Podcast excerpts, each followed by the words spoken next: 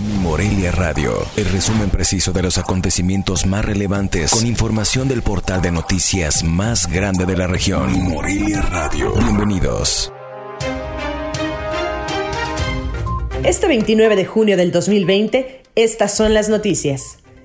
A un mes de la nueva convivencia, Michoacán tiene hasta el pasado domingo 14 municipios en bandera amarilla por COVID-19, los cuales sesionarán en sus comités municipales las acciones para romper la cadena de contagio, ya que representa un riesgo alto debido al número de casos activos y de funciones.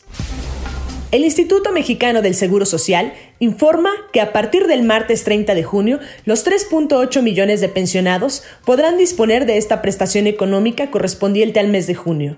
Esto debido a los procesos operativos de la Tesorería de la Federación para la dispersión de los recursos.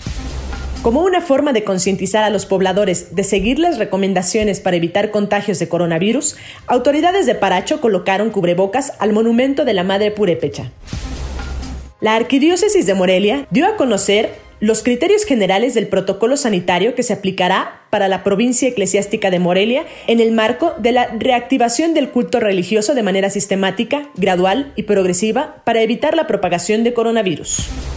Los termómetros infrarrojos o digitales no causan ningún daño al sistema nervioso o en los ojos, al menos no hay algún estudio que demuestre lo contrario, informaron especialistas al ser cuestionados sobre estos aparatos que se han vuelto comunes en los centros comerciales o en lugares públicos para medir la temperatura, ya que la fiebre superior a los 37 grados son uno de los principales síntomas del COVID-19.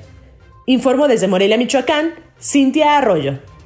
Esto fue Mi Morelia Radio. Te invitamos a que estés siempre bien informado. www.mimorelia.com Mi Morelia Radio. Hasta la próxima.